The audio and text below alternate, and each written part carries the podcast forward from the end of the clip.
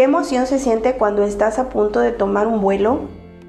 Más si tu destino es un lugar o país que nunca has visitado. Algo inexplicable te invade. Viajar a través de la fe es similar.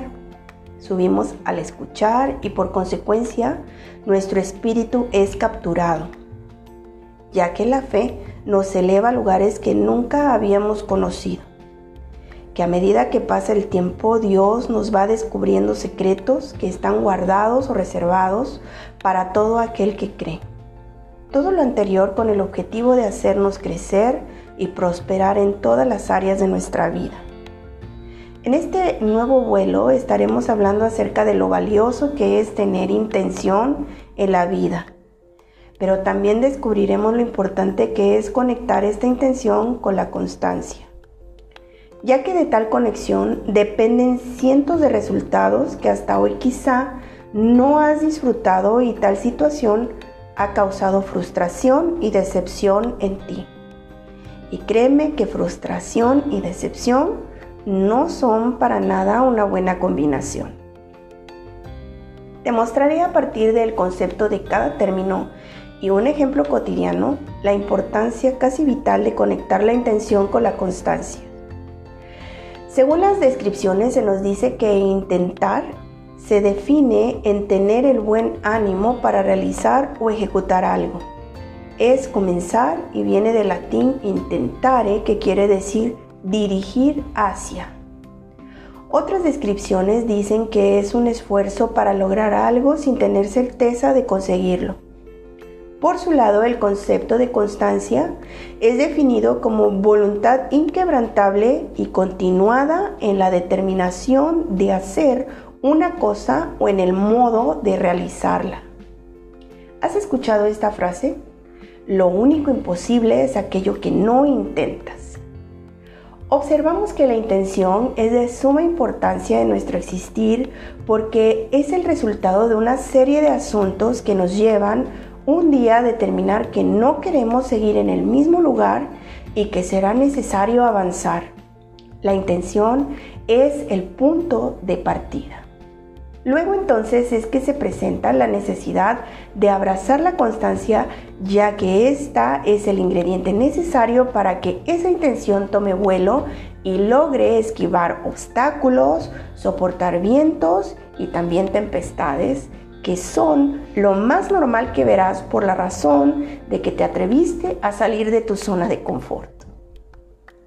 Veamos un ejemplo de la vida cotidiana. La intención es como una chispa capaz de prender el carbón de una fogata, de esas donde puedes cocinar. Pero para lograr que esa fogata sea efectiva y todo salga muy bien, se necesita combustible y una mano que agite un abanico para lograr que la llama se mantenga y se logre el mejor pescado asado que pudiste haber comido. Ese combustible y esa mano que ayuda a soplar para avivar el fuego son la constancia y nada más. En la Biblia podemos ver una breve historia, quizá tú la conoces. Es la historia del hijo pródigo. Pródigo quiere decir derrochador o que malgasta sus bienes. Te leeré lo que dice Lucas en el capítulo 15 versículos 11 al 24. Un hombre tenía dos hijos, continuó Jesús. El menor de ellos le dijo a su padre, papá, dame lo que me toca de la herencia. Así que el padre repartió sus bienes entre los dos. Poco después el hijo menor juntó todo lo que tenía y se fue a un país lejano. Allí vivió desenfrenadamente y derrochó su herencia. Cuando ya lo había gastado todo, sobrevino una gran escasez en la región y él comenzó a pasar necesidad. Así que fue y consiguió empleo con un ciudadano de aquel país, quien lo mandó a sus campos a cuidar cerdos. Tanta hambre tenía que hubiera querido llenarse el estómago con la comida que daban a los cerdos. Pero aún así nadie le daba nada. Por fin recapacitó y se dijo, ¿cuántos jornaleros de mi padre tienen comida de sobra y yo aquí me muero de hambre? Tengo que volver a mi padre y decirle, papá, he pecado contra el cielo y contra ti, ya no merezco que se me llame tu hijo. trátame como si fuera uno de tus jornaleros. Así que emprendió el viaje y se fue a su padre. Todavía estaba lejos cuando su padre lo vio y se compadeció de él. Salió corriendo a su encuentro, lo abrazó y lo besó.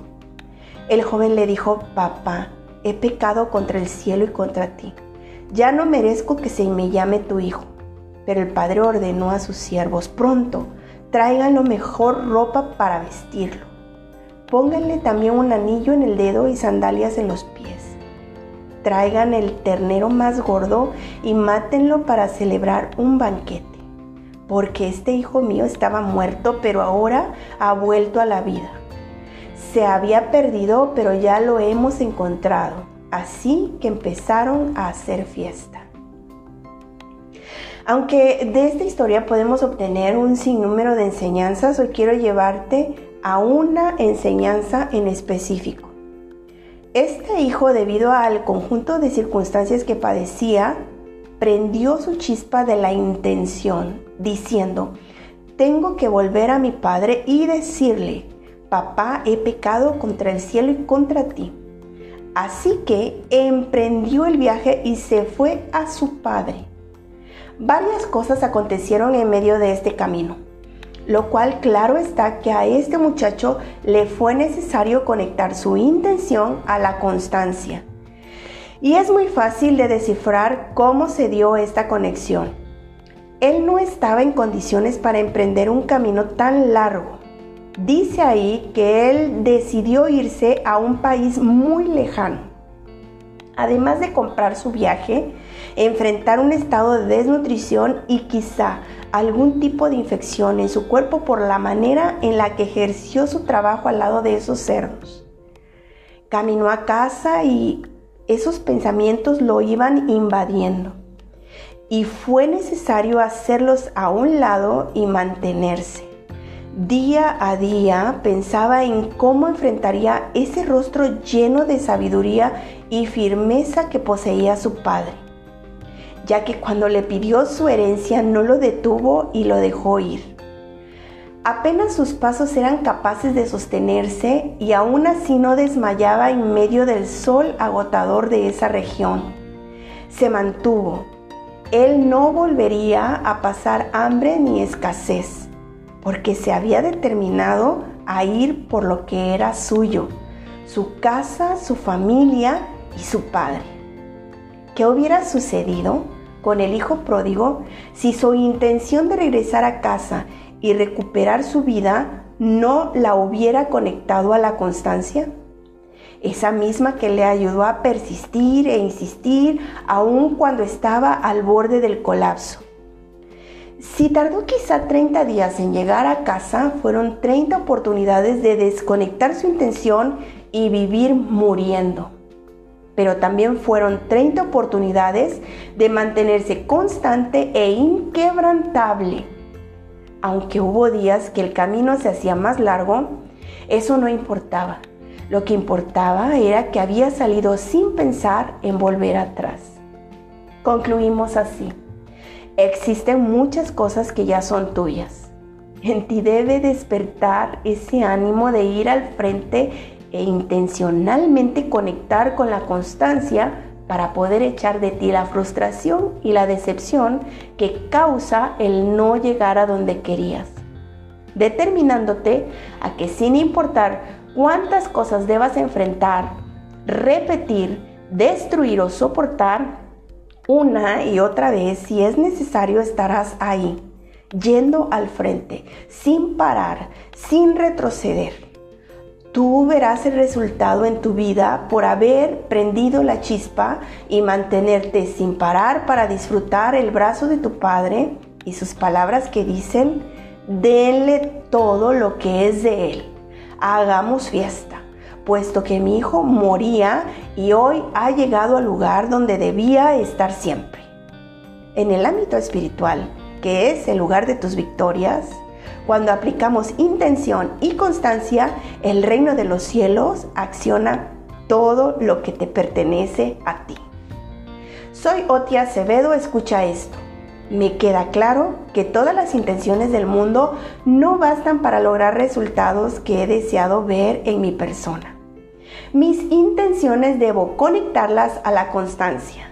Y aunque en ocasiones pareciera que no he avanzado mucho, comprenda que prendí una chispa y que pronto será una gran fogata. Estoy aprendiendo de mi padre, pues su mano se mantiene constantemente sosteniendo sin faltar un solo día este mundo y el universo. Te espero en mi siguiente episodio, no te lo pierdas.